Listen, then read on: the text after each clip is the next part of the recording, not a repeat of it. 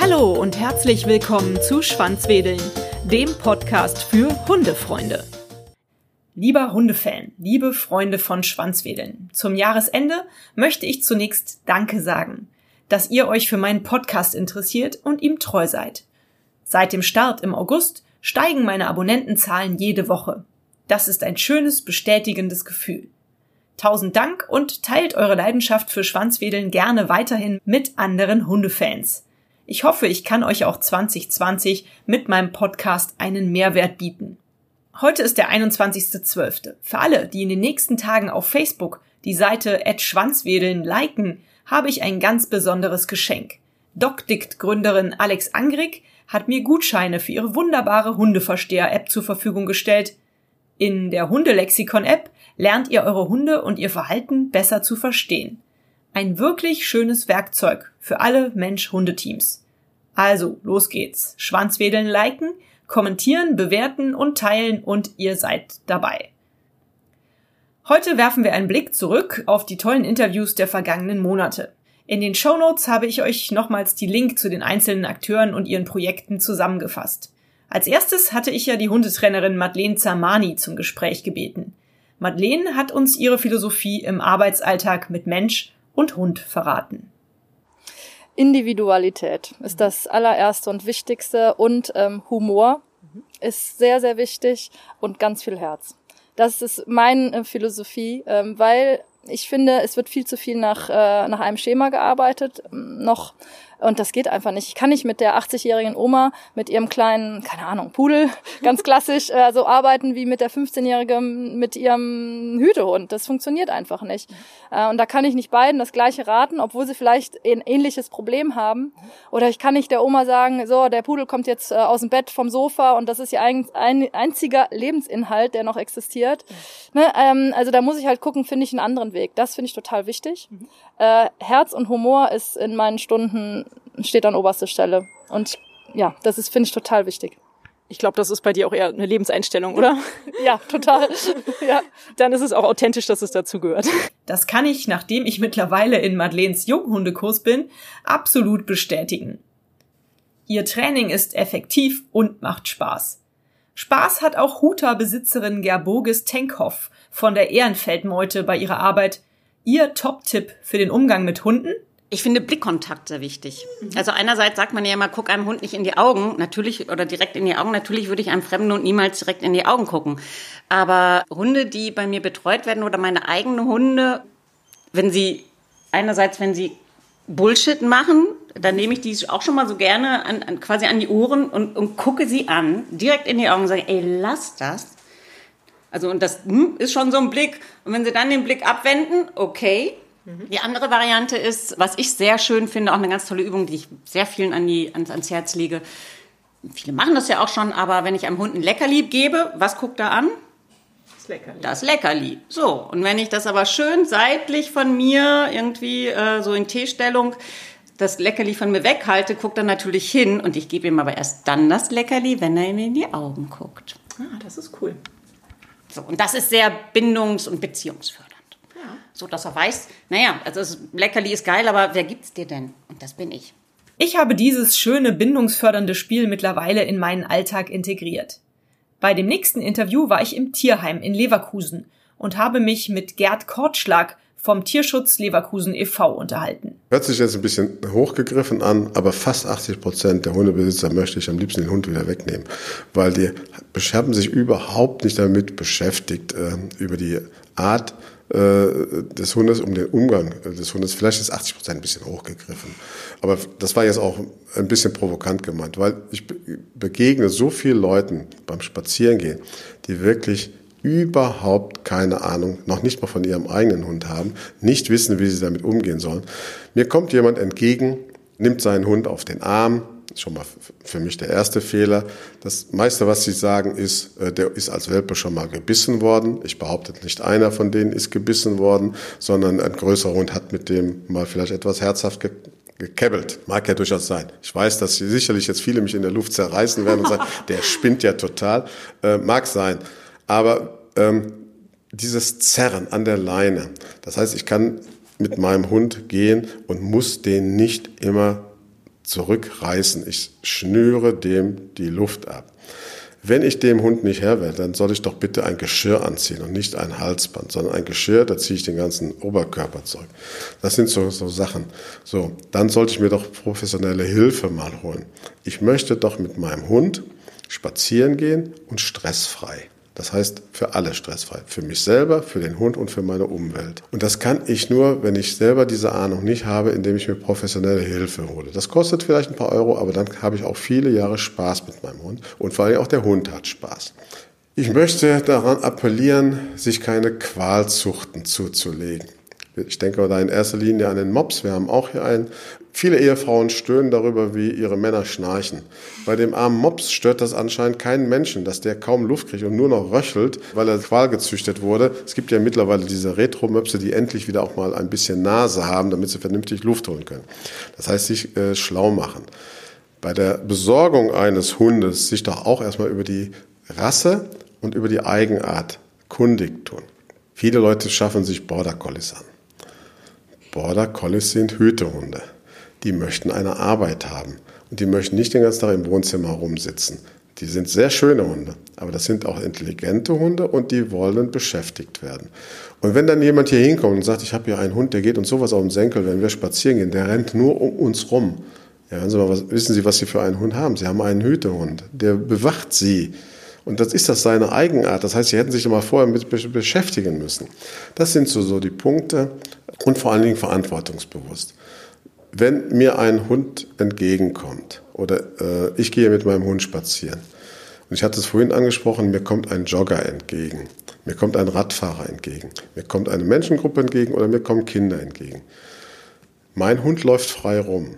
Sehe ich diese Personengruppen, die ich gerade angesprochen habe, heißt es eins, Gandalf zu mir.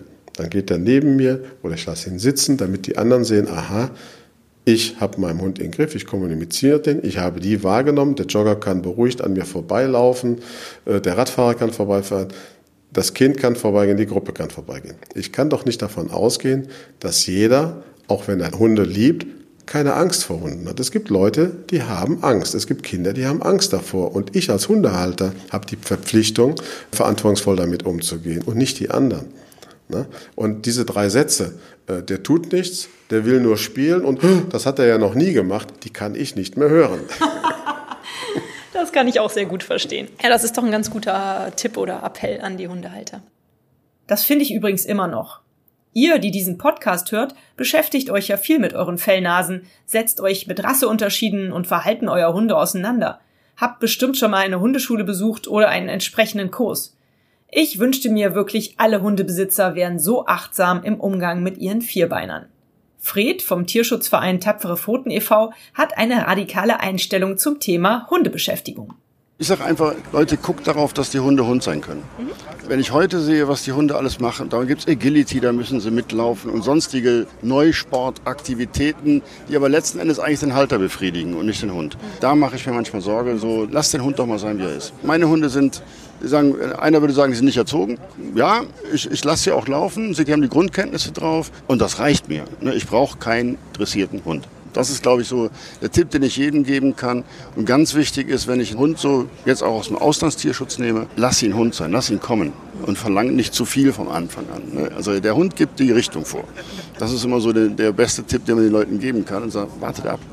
Ne? Viele ängstliche Hunde drehen sich, die werden nie so schnell auf ihn zulaufen, weil der Hund hat ja kein Gespür dafür, boah, der hat mich jetzt gerettet. Ich bin jetzt woanders. Ich kenne das alles nicht. Ja, und dann sage ich, lass sie kommen. Lass sie ankommen und kommen lassen. Du hast es eben Hunde-Burnout genannt? ja, also wenn ein Hund dann irgendwie mehr Termine hat als ich, dann gibt es ja auch Burnout beim Hund sozusagen. Klar, ich habe meinen Hund selber als Rettungshund geführt. Also ich habe auch sehr viel mit meinen Hunden immer gearbeitet oder tue das auch. Also meine Hunde müssen auch ein bisschen mehr können als nur die Grundkommandos. Aber grundsätzlich hat der Fred schon recht. Also man muss halt auch irgendwie gucken, dass man eben die Balance dazwischen hält. Wo darf der Hund noch Hund sein und wo ist der Hund nur noch irgendwie beschallt mit irgendwelchen Reizen. Und ich denke, da muss man halt auf jeden Fall irgendwie ein Zwischending finden und nicht jeder Hund hat da Bock drauf. Das ist ja auch die andere Sache. Mein erster Hund ist ein Border Collie, der hat da total Bock drauf gehabt, aber der hat auch keinen Bock auf Agility oder Obedience. Also beim Obedience-Kurs, da hat er mich angeguckt irgendwann, so nach dem Motto, ich habe das jetzt schon 50 Mal verstanden, während alle anderen noch nachdenken, äh, können wir jetzt mal was anderes machen. Und also man muss auch irgendwie gucken, dass es halt zum Hund passt und zum Halter natürlich. Also ich kann jetzt auch nicht mich auf einen Dog-Scooter stellen, wenn ich 150 Kilo wiege und der Hund 20 Kilo wiegt. Das geht halt nicht. Man muss da schon irgendwie gucken, dass es zu allen Seiten passt. Da bin ich voll bei Christine.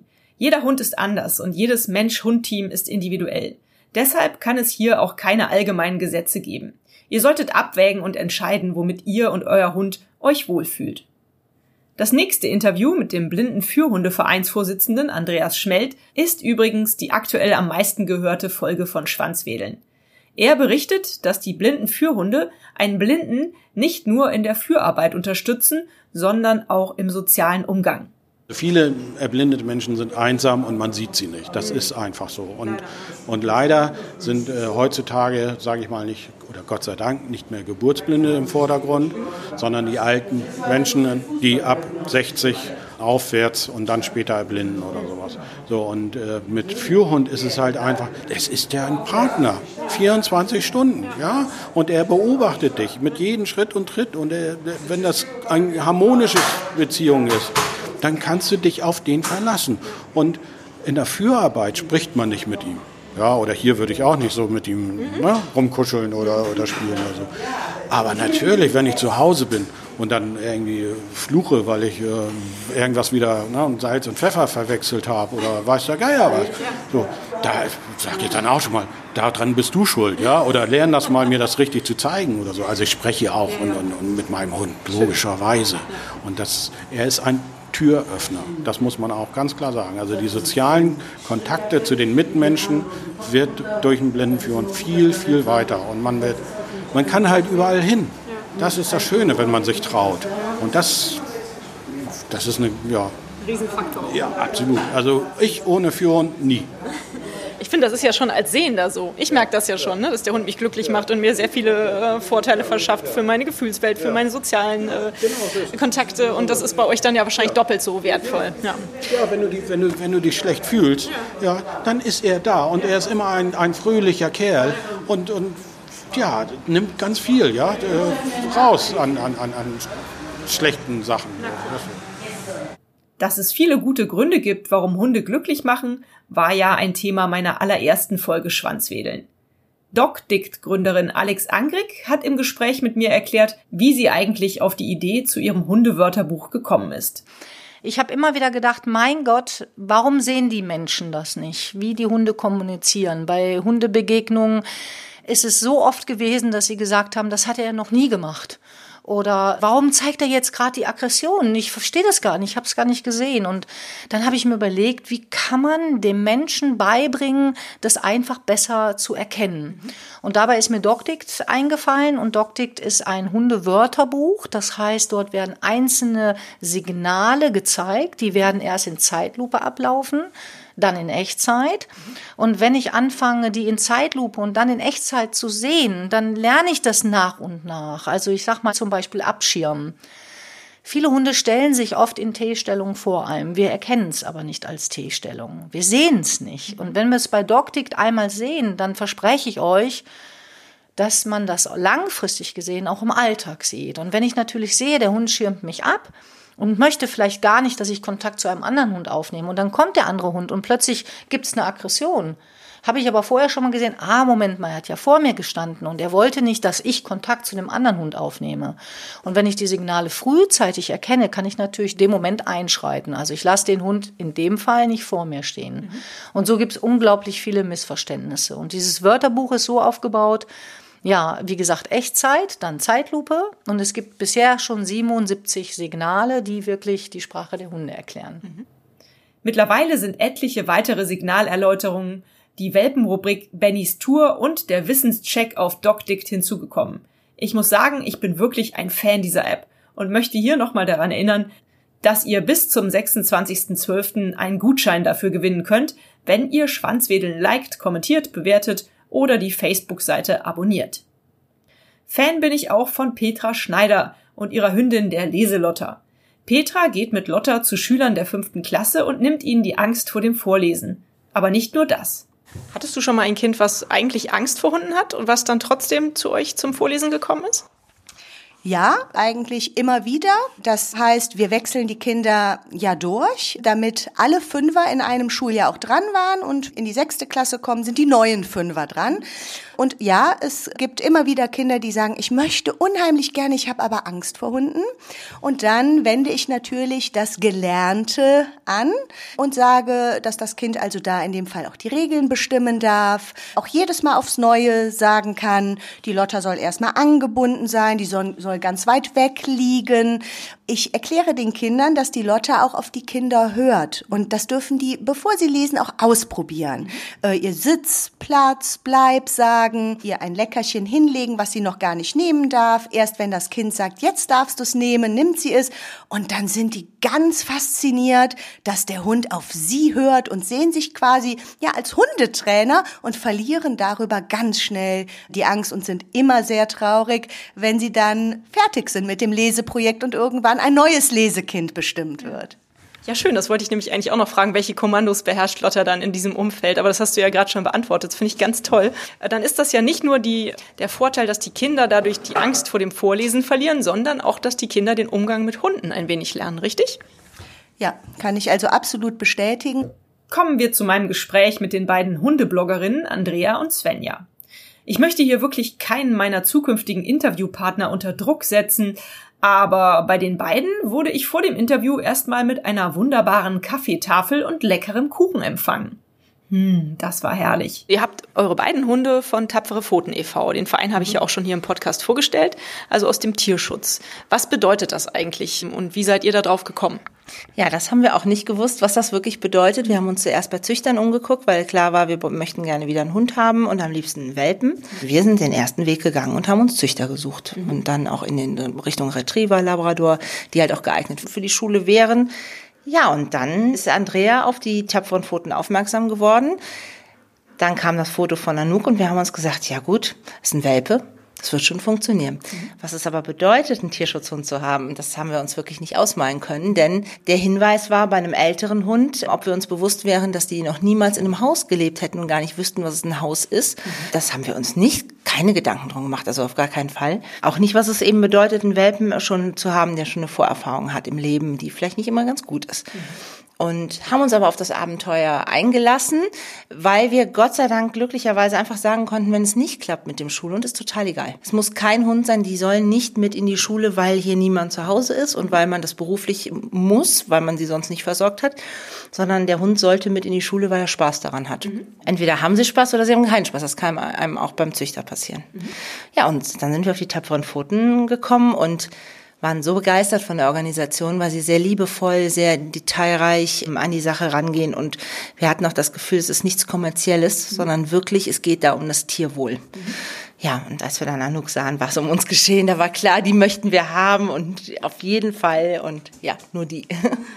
Aber dann kam ja noch Freier. Andrea, wie kam die dazu? Ja, das war schon gar nicht geplant. Ja, wir sind ja, um Anouk nach Deutschland zu holen, wir wollten das damals nicht über den Transport machen. Wir wollten sie einfach auch so schnell wie möglich haben, weil sie ja noch so klein war und wir wollten ja noch möglichst viel von der Welpenzeit miterleben. Und sie hat noch eine kleine Schwester. Und sie hat eben auch eine befreundete Familie übernommen. Und wir haben dann versucht, einen Weg zu finden, sie nach Deutschland zu holen und haben das dann per Flug gemacht haben die Reise geplant, sind dann wirklich mit einem Tiertransportkiste da runtergefahren und haben uns vor Ort dann auch alles angucken dürfen. Das war auch sehr erfahrungsreich für uns. Und dort waren wir dann in einem der Tierheime und haben da Freya getroffen. Das war ein ganz besonderes Erlebnis. Wir haben da Freya getroffen, als wir ein Bällebad hingebracht haben und ja, Freya war ein, oder ist ein, ja auch schon eine Angsthündin und als wir das Bällebad aufgebaut haben und ihre eigenen Welpen da in dieses Bällebad reingepackt worden sind, ist Freya direkt auf mich zugelaufen und ließ sich von mir streicheln. Und da passte einfach diese Seelenverwandtschaft, dann letztlich dieser Seelenblick auf vier Pfoten Name von dem Blog perfekt. Mhm. Deshalb ist sie auch also der Blog, der sollte eigentlich auch immer so ein bisschen was Sentimentales haben, was, was Warmes haben. Sie ist ja auch schon Mutter und es sollte was ganz Besonderes sein und eben nicht so lustig sein. Und witzigerweise ist es tatsächlich so, dass Freya eine ganz witzige ist und uns hier wirklich täglich zum Lachen bringt. Und dann ist es manchmal sehr schwierig, wirklich das zu unterscheiden, weil die tobt hier rum wie ein kleiner Hund und bringt uns alle zum Schmunzeln. Schön. Ich denke, so Witz in einem Blog, das kann nie schaden, oder? Genau, und was halt auch ist, also Anouk ist sensibel, Anouk ist vorsichtig und zurückhaltend. Ja, und bei Freya ist es so, Anouk war von Anfang an klar, sie lernt das Tricksen, sie lernt Intelligenzspiele, einfach damit sie schon so eine Grundlage hat, sollte das mit der Schul- und Ausbildung klappen, dass sie schon einiges kann. Anouk lernt das sehr gut. Freya lernt das schneller, besser, witziger. Also es ist wirklich so, die hat wahrscheinlich auch eine ganz gute Bauernschleue. Die ist super pfiffig und hat einen Spaß daran. Anouk braucht, ich sag mal, 15 Sekunden, bis sie das Leckerli gefressen hat und dann, oh, jetzt kann es mal weitergehen. Und Freya braucht dafür eine Achtelsekunde und sagt auch sofort, hey, mach mal weiter, mach mal weiter. Ich bin, ich bin bereit, ich kann weitermachen. Das ist halt total lustig. Ja, und auch das Gespräch mit euch war sehr fröhlich, Andrea und Svenja. Ich würde mich freuen, Freya vielleicht eines Tages als Schulhund wiederzutreffen. Im nächsten Interview im nächsten Interview hat mir Melanie als Heilpraktikerin und Tierheilpraktikerin Rede und Antwort gestanden. Sie hatte am Ende des Gesprächs auf meine Frage nach dem Top-Tipp für Hundehalter ein paar schöne Worte parat. Also ein Top-Tipp ist auf jeden Fall, sich gut mit dem Thema Futter auseinanderzusetzen, weil Ernährung einer der wichtigsten Bausteine ist. Ich bin da überhaupt kein Verfechter von irgendeiner bestimmten Ernährungsform. Also ja, ich selber barfe, aber ich würde, äh, erwarte nicht, dass alle Leute, die zu mir kommen, barfen, überhaupt nicht, aber sich kritisch mit dem Thema auseinanderzusetzen und sich zu fragen, was man eigentlich füttert, das finde ich als einen der wichtigsten Punkte. Mhm. Und, und vielleicht insgesamt sich auch, wobei das mittlerweile ja schon auch so ist, selbstverantwortlich mit allen Themen auch auseinanderzusetzen und nicht niemandem so ganz eins zu eins nach dem Mund zu reden. Also ne, Dr. Google Fragen kann man machen, wenn man sich damit dann gezielt auseinandersetzt und nicht, weil Bekannte A aus dem Forum das und das gesagt hat, weil das bei ihrem Hund wunderbar funktioniert hat, alles eins zu eins übernehmen, sondern sich einfach immer selber mit den Themen auseinandersetzen. Und als letztes Gespräch für 2019 war ich mit der sympathischen Petra Franke vom HSV Odenthal e.V. verabredet. Mit ihr schließe ich nochmal den Bogen zu meiner allerersten Folge und frage sie, machen dich Hunde glücklich und macht dich die Arbeit mit den Hunden im Verein und bei dem Projekt glücklich? Ja, auf jeden Fall. Ich denke, dass, dass Hunde ein, ja, eine gewisse Gelassenheit und einen anderen Blick auf den Tag geben, auf den Alltag auch. Sie leben so mehr oder weniger im Hier und Jetzt. Natürlich können Sie sich noch erinnern, dass gestern da ein Häschen über die Straße gelaufen ist und gucken dann am nächsten Tag auch noch mal, ob es da noch vielleicht sitzt. Aber ansonsten sind sie so, ja, okay, ich lebe in den Tag hinein, ich genieße das, was ich habe und wenn ich was möchte, dann versuche ich das auch durchzusetzen. Das ist eine schöne Charaktereigenschaft, die Hunde insgesamt zu haben und sie sind auch sehr beruhigend. Man hat ständig den Oxytocin-Ausstoß, wenn man sie streichelt und sehr beruhigend. Ne? Der Pulsschlag wird niedriger und sind natürlich auch sehr entspannt im Büro. Also wir haben hier keine großen Auseinandersetzungen. Wir haben durch die Bürohunde sind wir da sehr entspannt alle. Kannst du dir ein Leben ohne Hund überhaupt noch vorstellen? Nein. Klare Aussage. Das kann ich mir auch nicht mehr vorstellen. Auf gar keinen Fall. Und auch ein Leben ohne diesen Podcast wäre weniger schön, denn es macht mir wirklich Spaß, euch hiermit zu unterhalten und einen gewissen Mehrwert zu bieten. So wird es in 2020 weitergehen. Die nächste Schwanzwedeln-Folge hört ihr im neuen Jahr bzw. Jahrzehnt. Bis dahin wünsche ich euch allen wundervolle Weihnachten und einen entspannten Jahresübergang mit euren Liebsten. Hat euch dieser Podcast gefallen, dann teilt ihn doch mit euren Freunden und gebt mir eine 5-Sterne-Bewertung denn nur so werden auch andere Hundefreunde auf den Podcast aufmerksam. Nun knuddelt euren Hund und gebt ihm ein Leckerchen und sorgt für ein Schwanzwedeln. Bis zur nächsten Folge. Wuff und tschüss.